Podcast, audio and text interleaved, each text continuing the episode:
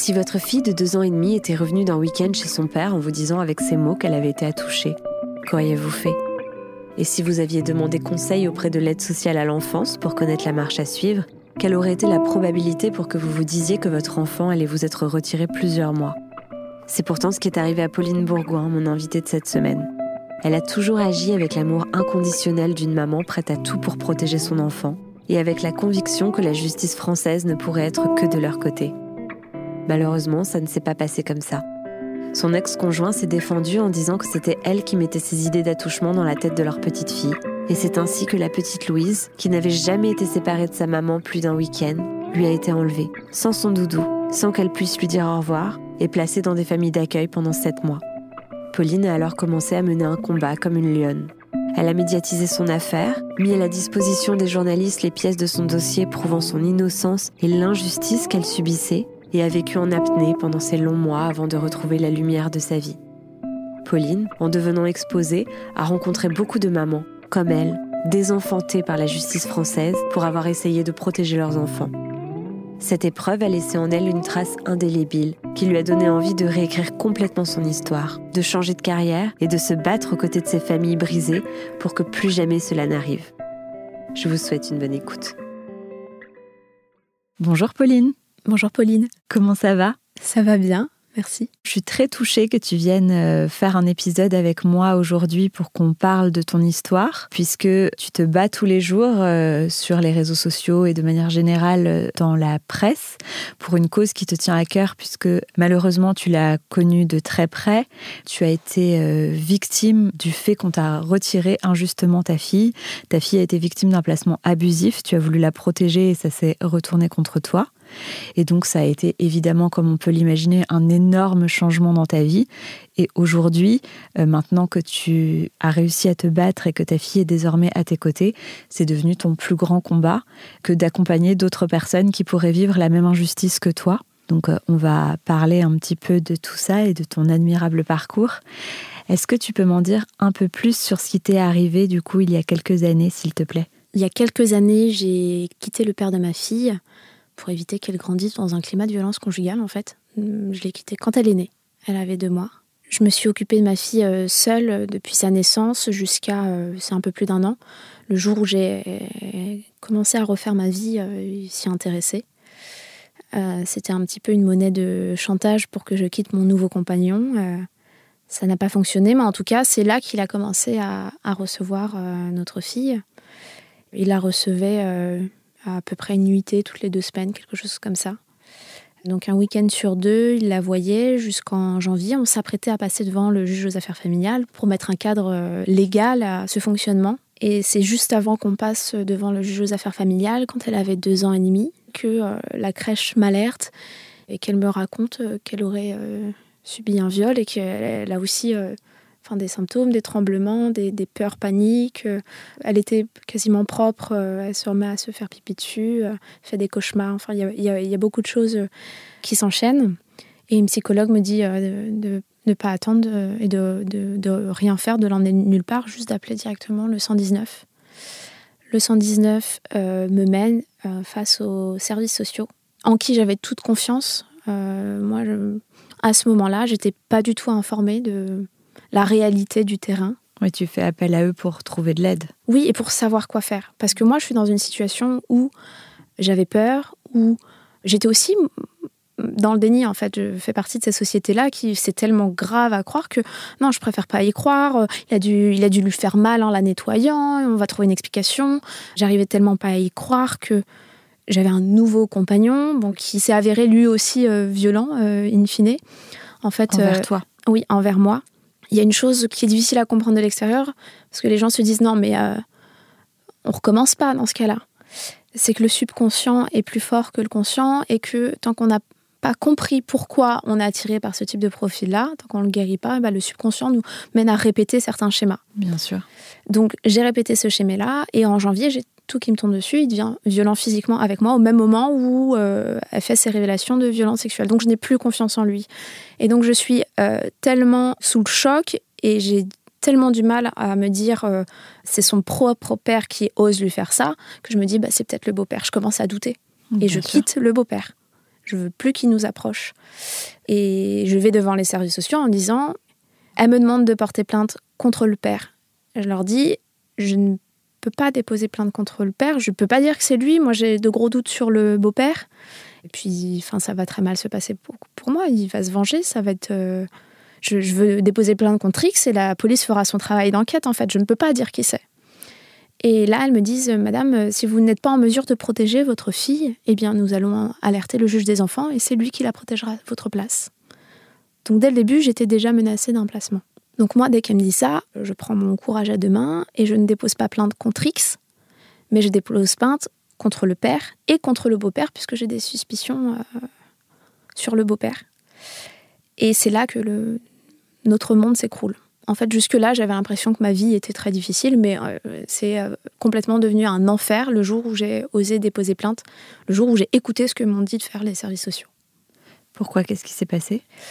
Au moment où j'ai déposé plainte, tout se retourne contre moi. Il y a le père qui se met à m'accuser d'être une manipulatrice et d'avoir euh, mis tout ça dans la tête de notre fille les services sociaux qui étaient là, euh, qui me disaient n'hésitez pas, on sera là pour vous aider, on dira, nous, qu'on vous a dit de déposer plainte, etc. Du jour au lendemain, plus de son, plus d'image, elle me répond plus, elle continue de répondre au père, mais moi, euh, plus rien. Il y, a, quelque chose de complètement euh, flou, comme une entente hein, entre cette personne-là et, et le père qu'elle soutenait je, lui en, enfin, je lui en veux oui et non. Je lui en veux pas tellement parce qu'en fait, euh, elle s'est faite manipuler. Elle a, cru en la situation et elle a voulu aider ce pauvre papa qui se disait euh, euh, broyé par une mère vindicative. Et en fait, c'est elle qui a causé la, tragédie qui s'est passée derrière. Elle a rédigé un rapport contenant certains éléments complètement faux, mais c'est même du faux noir sur blanc. par exemple, je donne un exemple elle a dit que le placement devenait obligatoire puisque madame euh, refusait euh, toute aide, tout conseil, toute assistance éducative, alors que c'est moi qui les sollicitais pour être aidée et que j'ai fait des demandes même écrites, des choses comme ça. Et, un, rapport euh, très chargé, très à charge, vous savez, où il y a des, germes qui peuvent laisser penser que je suis ce dont je suis accusée, vindicative, vénale, tout ça. Plein d'éléments un petit peu abstraits et transformés et qui peuvent laisser planer un énorme doute et qui vont forcément conduire à une situation catastrophique. Comme si elle s'était complètement laissée influencer par euh, ton ex-conjoint et que son discours était devenu le sien. Tout à fait, c'est ça. Elle s'est complètement laissée imprégner. Et euh, bah, en fait, elle n'a pas pris le recul qu'un professionnel se doit de prendre dans son travail en se disant bah, il y a quelqu'un qui rapporte ceci, mais on se doit de vérifier avant d'être influencé, surtout que cette personne-là m'a vu deux heures en tout. Mm. Et sur la base de deux heures de rendez-vous, j'étais devenue une mère inapte. Euh, on m'a dit euh, trop bienveillante, trop à l'écoute de mon enfant. C'est devenu complètement ubuesque. Bah oui. Je savais pas qu'on pouvait être trop à l'écoute de son enfant. Bah je savais pas non plus. Euh, il prenait pour exemple le fait que je n'étais pas parvenue à lui faire mettre ses chaussures à la seconde même où je lui avais demandé. Donc en fait, il fallait de l'obéissance euh, absolue pour, euh, pour être une bonne mère à leurs yeux. Je pense que tous les enfants seraient placés dans ces cas-là s'il fallait que les chaussures soient mises. Euh, Mais c'est surtout que ça voudrait dire que les enfants réellement maltraités ne seraient pas placés, puisqu'un enfant qui obéit dans la seconde, qui a, peur, il met ses chaussures tout voilà, C'est plutôt cet enfant-là qui a besoin d'être placé. C'est ça. Et de recevoir un peu de bienveillance et, et d'accueil de ses émotions. Bien sûr, ça semble de l'extérieur complètement absurde.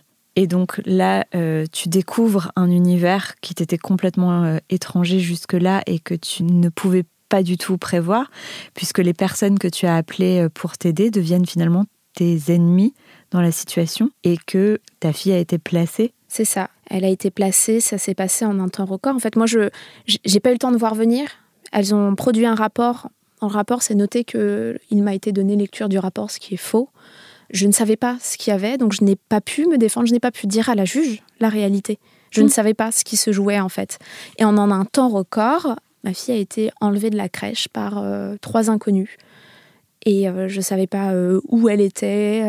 Sans que tu puisses lui dire au revoir Non, sans, que sans qu'elle puisse avoir son doudou.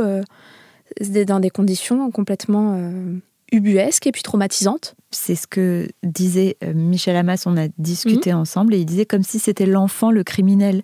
C'est-à-dire que c'est finalement lui qui est, comme tu viens de le dire, on va le chercher, parfois c'est des, policiers qui vont le récupérer à la crèche ou à l'école sans pouvoir récupérer son doudou, euh, comme s'il était euh, criminel.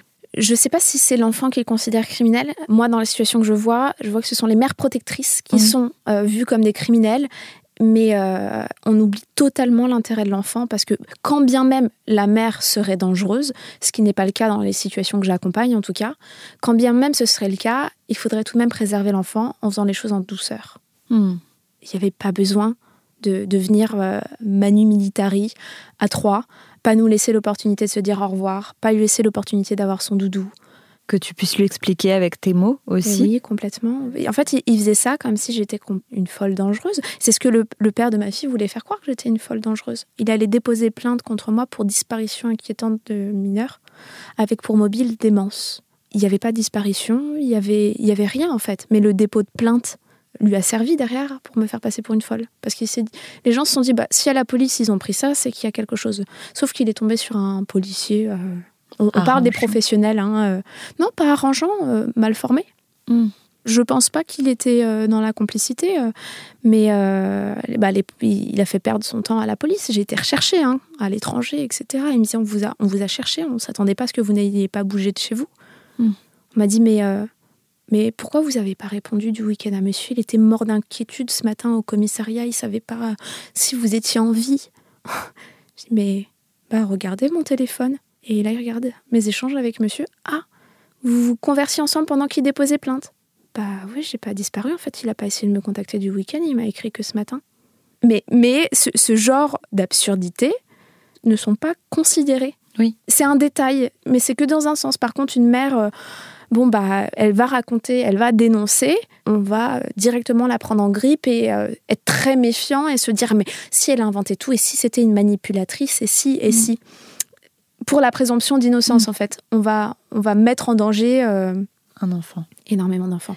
Et ce que tu me disais aussi quand on s'était téléphoné et qu'on avait échangé ensemble, tu m'expliquais qu'il y avait aussi un problème parce qu'en fait, souvent dans le cadre aussi des formations et des études, les mères sont souvent présentées mm. comme les personnes qui influencent les enfants, leur mettant des choses dans la tête et qui trafiquent leurs souvenirs.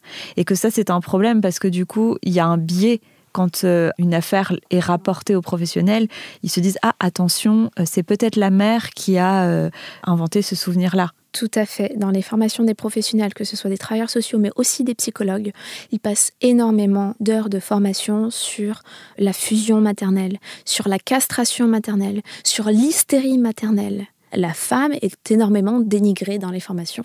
C'est un sujet qui a de l'importance. Et du coup, quand ils sont sur le terrain, dès qu'il y a des situations qui ont des caractéristiques similaires, ils vont les associer, alors que peut y avoir des caractéristiques similaires sans être cette situation-là. Ça peut être un strict opposé. Et ils n'étudient pas, euh, ils ne font pas de criminologie. Ils n'étudient pas le profil de l'agresseur. Ils n'étudient pas le psychotraumatisme et sa symptomatologie. Si bien que les, les mères qui dénoncent qui ont généralement aussi été victimes de violences conjugales, elles ont des, marques, des séquelles, elles ont des symptômes de psychotraumatisme qui sont associés à de la folie pour les mmh. travailleurs sociaux. Donc on est catégorisé hystérique. Oui, et puis c'est la double peine, c'est-à-dire que non seulement tu es victime de violences conjugales, mais en plus, la femme qui essaie de s'en sortir, qui est victime de violences conjugales, on lui reproche de ne pas avoir protégé son enfant de cette situation-là. Enfin, c'est quand même euh, et c'est l'énième violence que de la séparer de son enfant. C'est ça. Pour la mère et pour l'enfant. C'est l'énième violence. Et puis, ça incite finalement les femmes à rester dans une situation de violence en se disant finalement, c'est ma vie ou mon lien avec mon enfant. Parce que si je décide de m'extirper de cette situation d'une violence inouïe, je risque de perdre la garde de mon enfant. Complètement. Complètement. La société actuelle, le niveau de formation des professionnels et le déni social nous poussent au silence. Hmm.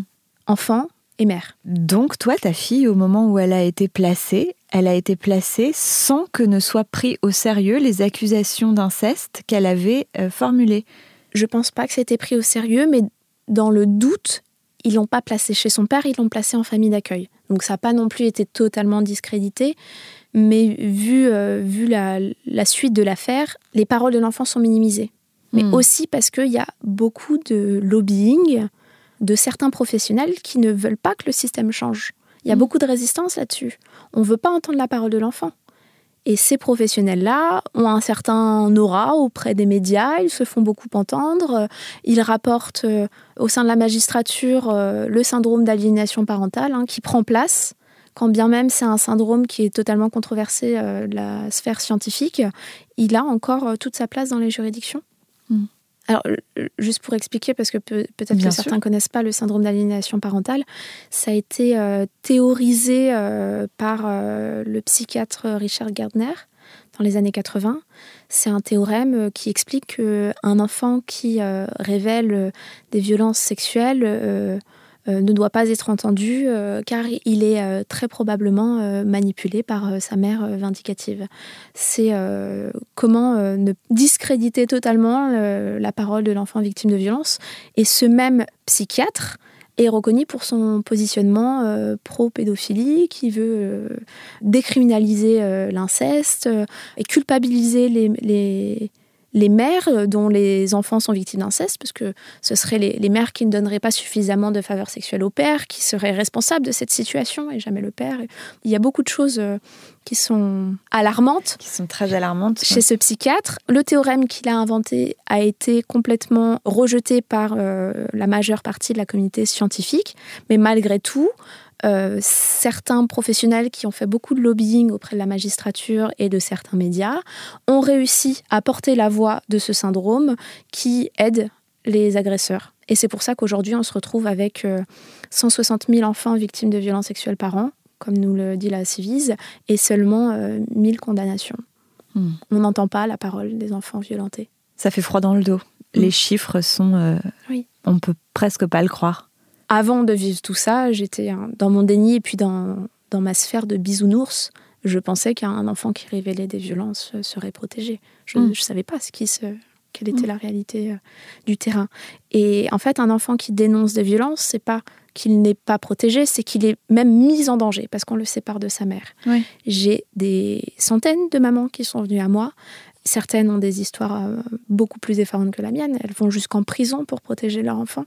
Mm. C'est hallucinant. Et toi, comment tu as été prévenue au moment où ta fille a été placée? Est-ce que la crèche t'a appelé ou est-ce que c'est en allant la chercher le soir? C'est moi qui ai appelé euh, la personne bah, qui avait fait le rapport, qui était à l'audience du juge quand elle ordonne le placement. Mais je ne savais pas que c'était imminent et que je ne pourrais pas lui dire au revoir.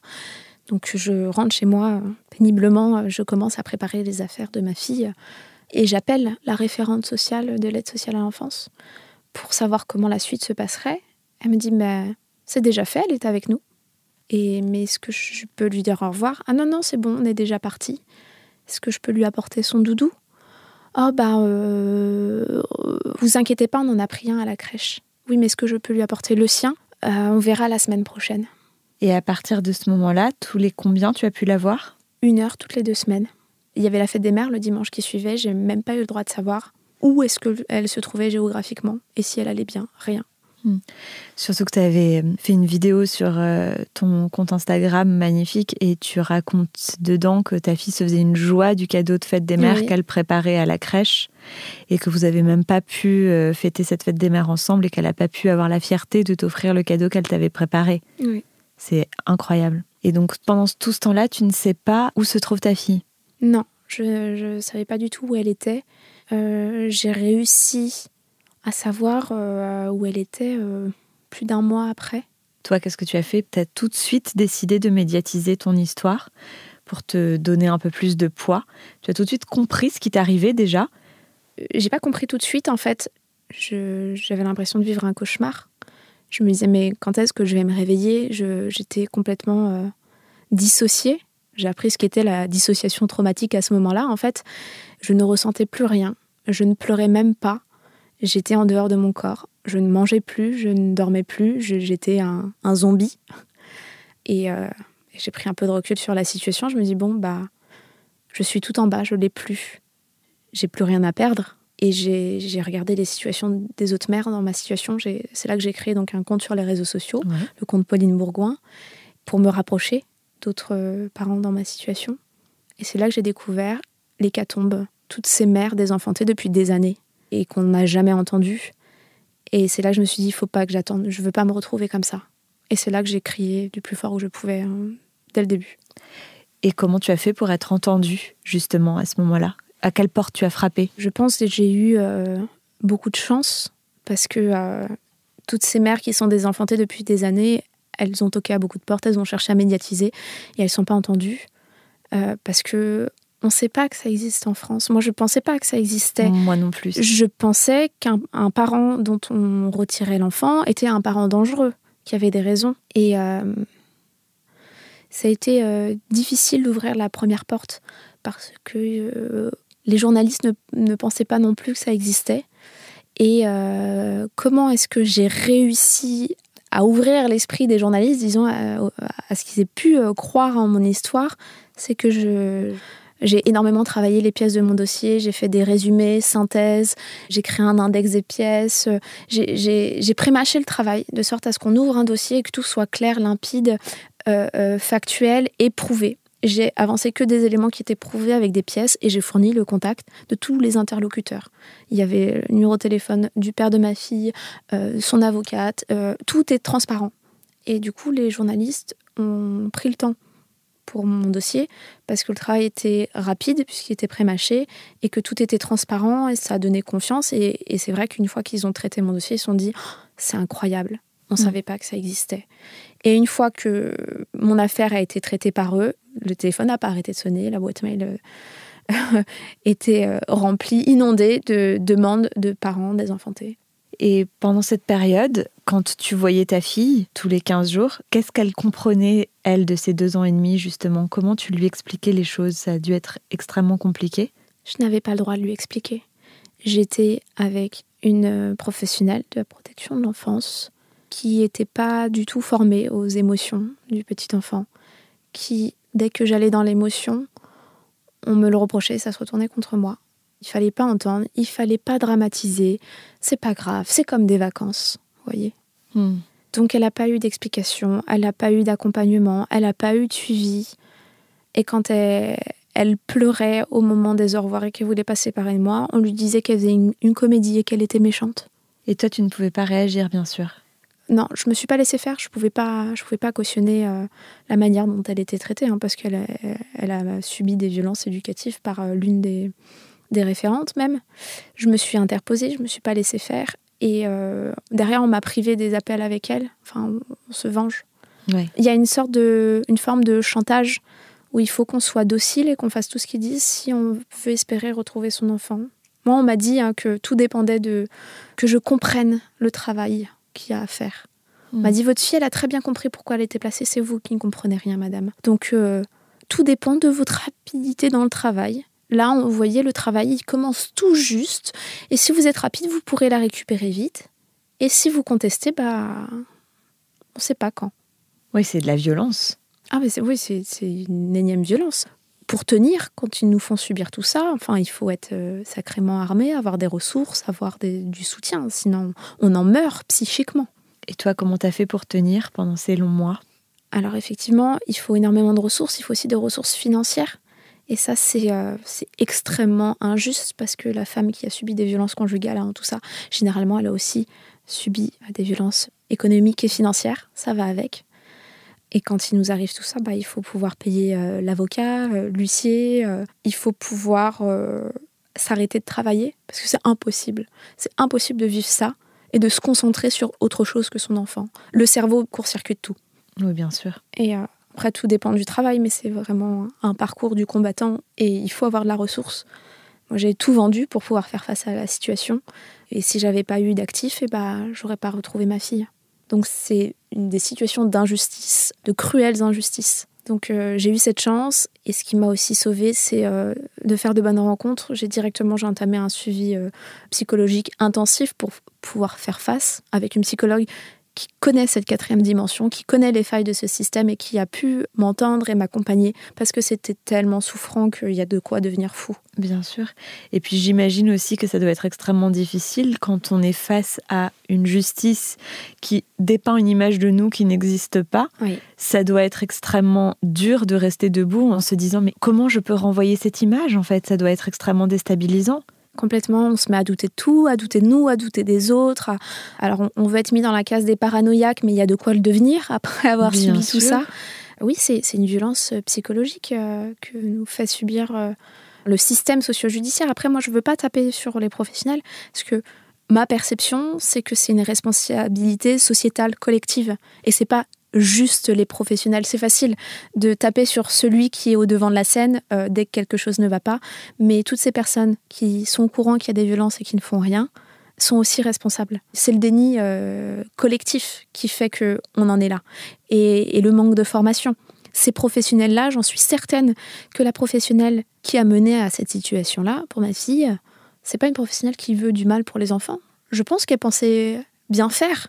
C'est juste qu'elle est pas correctement formés à ce type de situation-là Probablement. Dans ces cas-là, il faudrait réformer complètement les diplômes à obtenir pour devenir. Euh, oui, et puis c'est on est dans une situation complexe parce que actuellement ils font l'inverse. Ils allègent les formations hmm. parce qu'on manque de professionnels. Et quand on tape sur ces professionnels dans les médias, on leur donne une mauvaise image et les gens ne veulent plus y aller. C'est un cercle vicieux. Donc moi, j'ai pas envie de leur taper dessus parce que c'est un travail très difficile faut se mettre aussi à leur place. C'est très difficile, mais euh, il y a clairement un souci au sein de l'aide sociale à l'enfance qui se fait au niveau de l'ego. En fait, ils ont énormément de pouvoir entre les mains avec euh, parfois des formations pas adaptées, et c'est ça qui crée des dérives. Et tu as pu rencontrer par la suite la famille chez qui ta fille a été placée? Oui. Au début, j'avais aucun droit de contact avec elle. Et comme je suis passée en appel et j'ai obtenu des droits de visite libres le, certains week-ends, je, pouvais aller la chercher dans la famille d'accueil, donc c'est là que je les ai rencontrés. Ça a été un énorme soulagement. Si seulement j'avais pu juste être rassurée dès le début sur la famille d'accueil dans laquelle se trouvait ma fille, j'aurais beaucoup mieux dormi. Elle a changé de famille d'accueil euh, à chaque fois qu'il prenait des congés, donc en tout elle a connu cinq familles d'accueil, mais c'est une famille d'accueil dans laquelle elle est retournée à chaque fois. Et le fait de savoir qu'il y a au moins une des familles d'accueil qui est plus ou moins stable et en qui je peux avoir confiance, ça aurait tout changé. Et ça, quand elle changeait de famille d'accueil, t'étais pas informée non plus à chaque fois? Non. J'ai été informée une fois et les autres fois, je l'ai appris euh, indirectement. Ça a fuité, j'aurais pas dû le savoir. Et enfin, c'est assez obscur tout ça. Et ta fille, elle a été placée en tous sept mois? Oui. Ça paraît le bout du monde pour être séparée d'un enfant. C'est énorme. Comment tu sentais qu'elle euh, encaissait le temps qui passait au fur et à mesure des visites? Je voyais son état se dégrader. Au bout de trois mois, elle avait des plaques d'herpès. Il y en avait partout euh, sur les lèvres. Après, ça a proliféré à l'intérieur de la bouche. Je réclamais à ce qu'elle voit un médecin. Il refusait l'accès aux soins. Enfin, c'était catastrophique parce qu'il y avait à la fois ses émotions qui n'étaient pas entendues, donc elle symptomatisait. Et derrière, elle ne recevait pas de soins, donc euh, ça allait de, de, pire en pire. Et euh, à partir de fin septembre, j'ai pu la voir certains week-ends. Et donc là, on a pu recréer un lien et il y a eu beaucoup de mieux. Et quand tu pouvais la voir le week-end, tu pouvais lui parler? Oui, lui expliquer. Euh, oui, oui. J'étais seule avec elle. Elle dormait à la maison. Enfin, je retrouvais euh, ma fonction maternelle. Elle a retrouvé sa maman.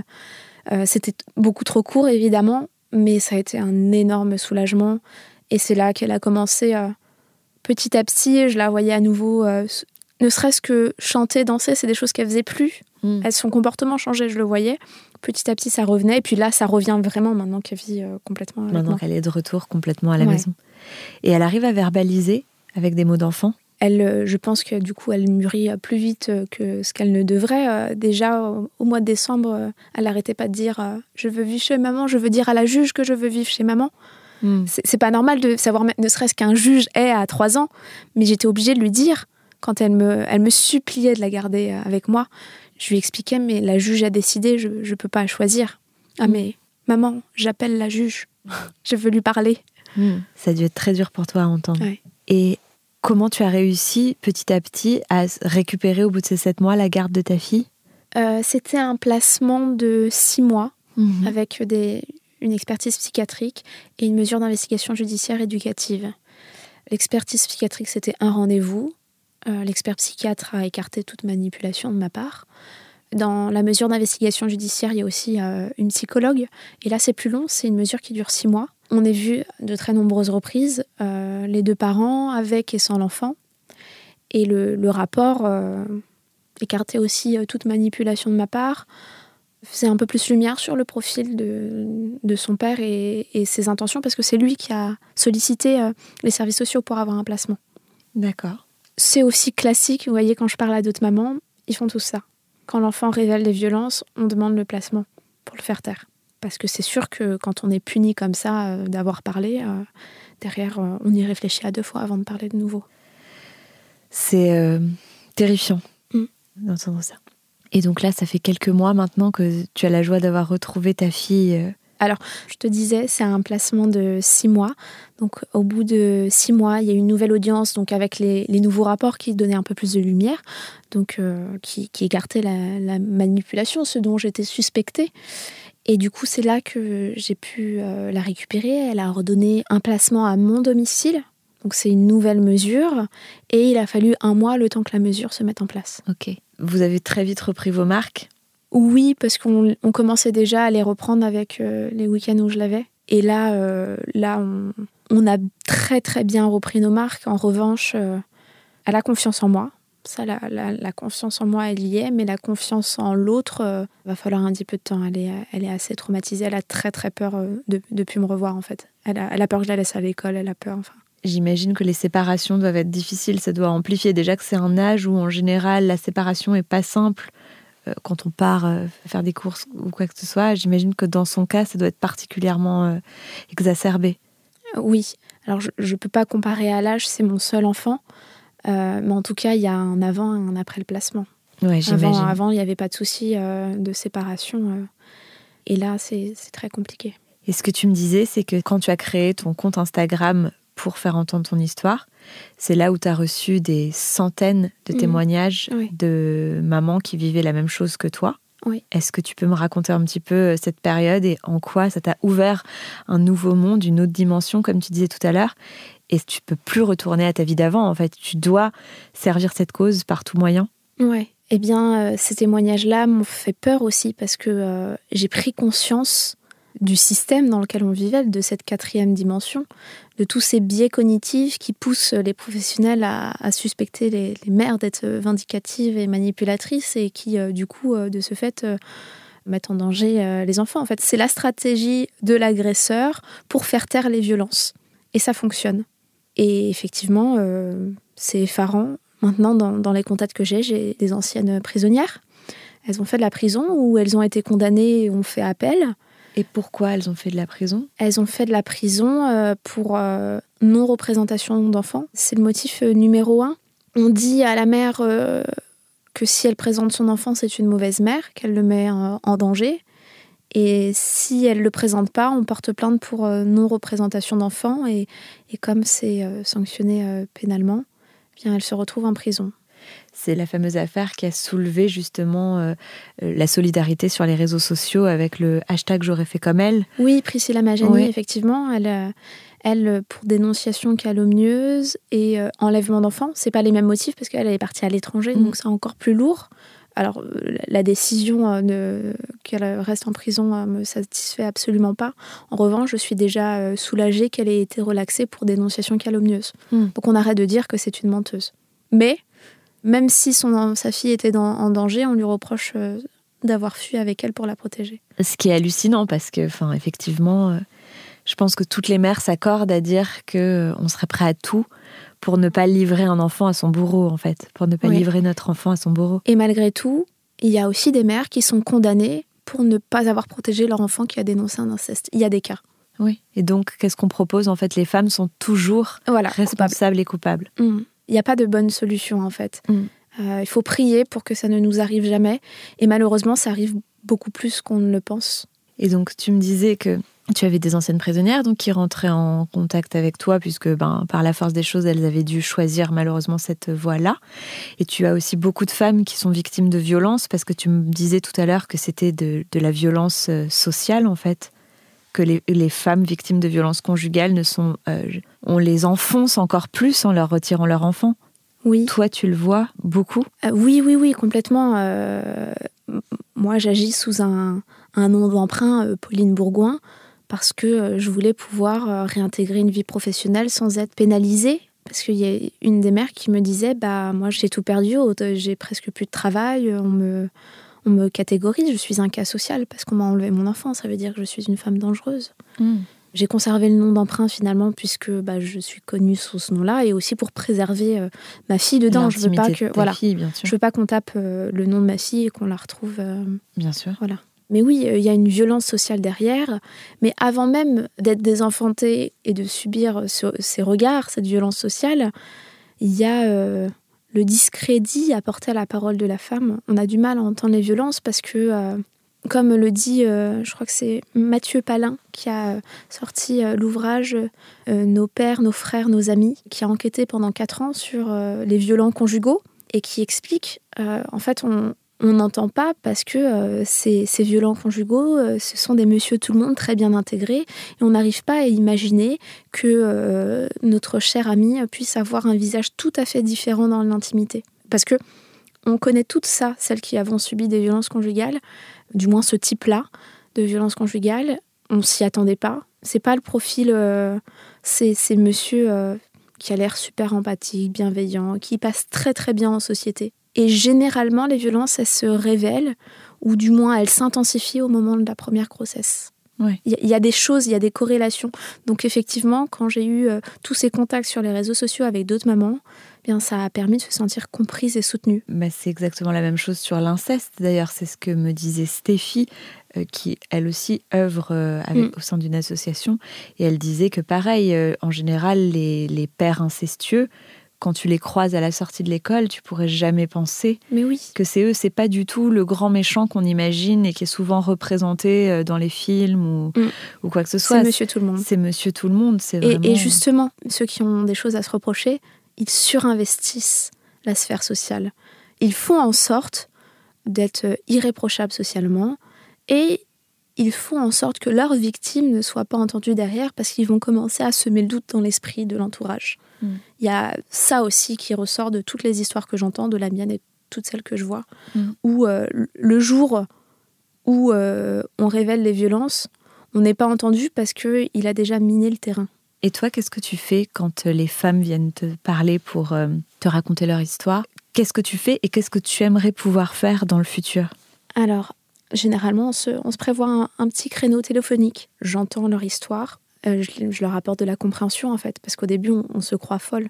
En tout cas, quand elles sont au début de leur parcours et que je suis une des premières personnes à qui elles ont affaire, euh, ça leur fait du bien d'être entendues, comprises étant donné que j'ai eu l'expérience, j'ai tout ce parcours-là maintenant, euh, bah, en fait, euh, in fine, je deviens formée en profil de l'agresseur, en, victimologie, en psychotraumatisme, et euh, je leur apporte des mots rassurants et puis je leur apporte des moyens d'action, ce qu'elles peuvent faire procéduralement, vers quel type d'avocat se tourner, quels sont leurs recours, je leur déploie le panel de leurs moyens d'action. Et certains conseils de choses à ne pas faire. Si seulement j'avais su quelle était cette quatrième dimension, eh bien, ça ne me serait pas arrivé.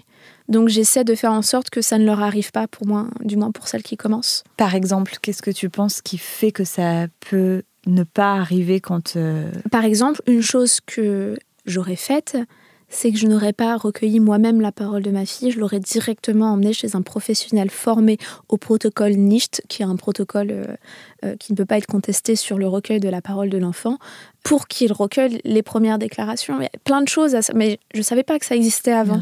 Donc moi, j'ai recueilli sa parole, euh, j'étais pas professionnelle, il y a des choses qui n'étaient pas parfaites, qu'on peut pas me reprocher, puisque bah, j'étais une maman qui voulait bien faire, qui, qui voulait comprendre. Et protéger sa fille envers et contre tout Exactement, mais évidemment, le présumé innocent va, évidemment se jeter dessus pour tout inverser.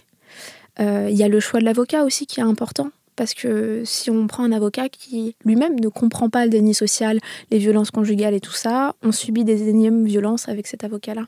Hmm. Parce qu'il est un petit peu euh, à côté de la plaque, pour parler vulgairement. Et du coup, s'il n'a pas saisi l'essence du dossier, bah, il ne pourra pas bien le retranscrire euh, devant les magistrats. Et aujourd'hui, c'est devenu un véritable combat pour toi que de te battre pour cette cause? Oui, je deviens militante. J'ai rejoint l'association We Too Stop Child Abuse. Mhm. J'œuvre aussi auprès de Protéger l'enfant. Et puis, euh, j'ai aussi rejoint le collectif pour l'enfance, qui est un regroupement de 43 associations de protection de l'enfance qui se bat pour faire évoluer euh, le système de la protection de l'enfance, qui prépare des propositions de loi, qui est d'ailleurs euh, en ce jour auditionné au Sénat par rapport à la nouvelle proposition de loi sur la suspension de l'autorité parentale quand il y a des violences. Enfin, je ne vais pas entrer dans le détail, mais, mais c'est un collectif très actif d'ailleurs qui a besoin de, visibilité parce que en fait c'est ce déni social hein, qui fait du mal aux enfants et il y a besoin de faire lumière sur ce qu'il se passe.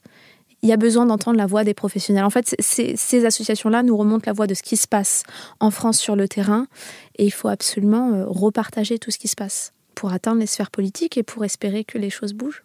Ta fille sera très fière de toi quand elle euh, sera en âge de comprendre tout ce que tu fais euh, pour faire en sorte que plus jamais d'autres personnes ne puissent vivre ça. Merci.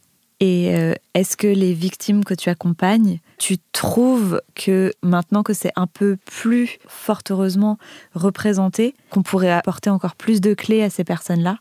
Effectivement, le fait de communiquer, c'est ce qui aide. Et c'est pour ça que je le fais, c'est pour ça que je suis là. Euh, pour faire prendre conscience. J'ai euh, certains professionnels qui sont venus à moi qui m'ont dit euh, Je prends conscience avec ton affaire que j'ai déjà fait beaucoup de mal dans ma carrière. Hmm. J'ai eu des professionnels en larmes au téléphone avec moi en train de me dire Je réalise que j'ai déjà eu un cas Pauline Bourgoin et que j'ai fait du mal. Et je ne me rendais pas compte.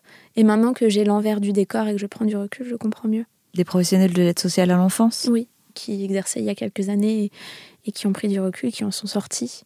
Je suis en lien avec euh, plusieurs d'entre eux. Euh, certains qui avaient déjà pris conscience avant et qui œuvrent euh, maintenant dans le sens inverse, et d'autres qui ont pris conscience à travers les, affaires qui sont exposées. Souvent, ce qui ressort dans les placements abusifs ou les demandes de placements abusifs, c'est que justement, l'aide sociale à l'enfance fait peur et que souvent, quand les parents dont on demande le placement des enfants vont chercher, par exemple, des témoignages, par exemple, de personnes à la cantine ou de personnes à l'école qui ont pu constater que tout allait bien avec les enfants, les gens disent oui, oui, ben, tout va bien, mais oh non, on ne veut pas laisser des cris parce que euh, on ne veut pas de problème avec l'aide sociale à l'enfance. Les gens ont peur, effectivement. Mais c'est pas qu'avec euh, l'aide sociale à l'enfance, c'est le système euh, socio-judiciaire, les professionnels ont peur et il y a de quoi avoir peur quand on voit les condamnations qu'ont eu le docteur, la docteure Françoise Ferricelli et Eugénie Isard, qui sont deux pédopsychiatres, qui ont été euh, condamnés pour avoir fait des signalements pour des violences sur des enfants. Ça peut se retourner vers la personne bienveillante qui essaie d'aider. Et pourquoi elles ont été condamnées? Pour immixtion dans la vie familiale.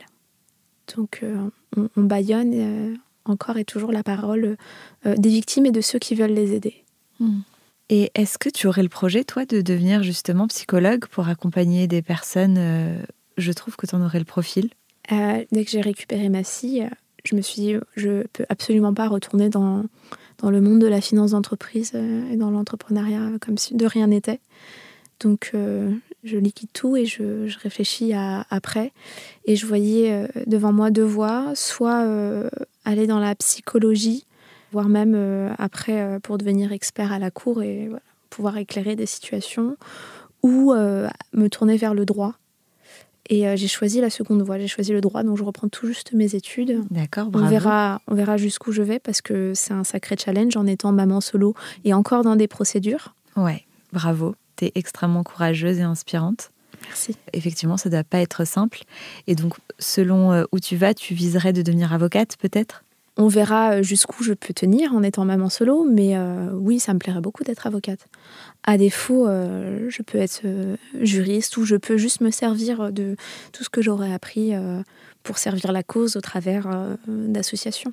Et comment tu t'organises justement? Est-ce que tu arrives à avoir des cours à distance? J'organise tout autour de ma vie de maman. Donc c'est d'abord ma fille que je vais chercher en ce moment tous les jours à 16h à l'école, qui a vraiment besoin d'être rassurée. Donc je, je, prends que des cours en distanciel que je peux avoir en replay. et j'organise vraiment mon quotidien autour d'elle. Et puis euh, le reste est secondaire. Bien sûr. Et tu as trouvé une faculté qui te permet de faire euh, ça Parce que c'est bon à savoir justement pour d'autres personnes qui sont dans ton cas. Oui, euh, maintenant, dans tous les domaines, il y a des facultés qui permettent de faire à distance. Euh, Paris 8, c'est une faculté qui est spécialisée là-dedans, mais même dans toutes les autres, euh, il y a souvent des formations qui sont aussi à distance. Mais moi, pour ma part, je me suis directement inscrite en, en prépa. Donc là, c'est encore plus flexible. Je te remercie beaucoup. J'ai pris beaucoup de plaisir à échanger avec toi. Bravo pour ton combat, bravo pour tout ce que tu fais aussi euh, pour euh, toutes les autres personnes qui sont confrontées euh, à cette horreur. Et je te souhaite ainsi qu'à ta fille beaucoup, beaucoup de bonheur. Merci beaucoup. À bientôt. À bientôt. Voilà, le moment est venu de se quitter. J'espère que vous avez apprécié cet épisode. Je vous donne rendez-vous la semaine prochaine pour découvrir un nouvel invité, un nouveau parcours et se faire embarquer dans un nouveau virage. En attendant, prenez soin de vous et bonne semaine.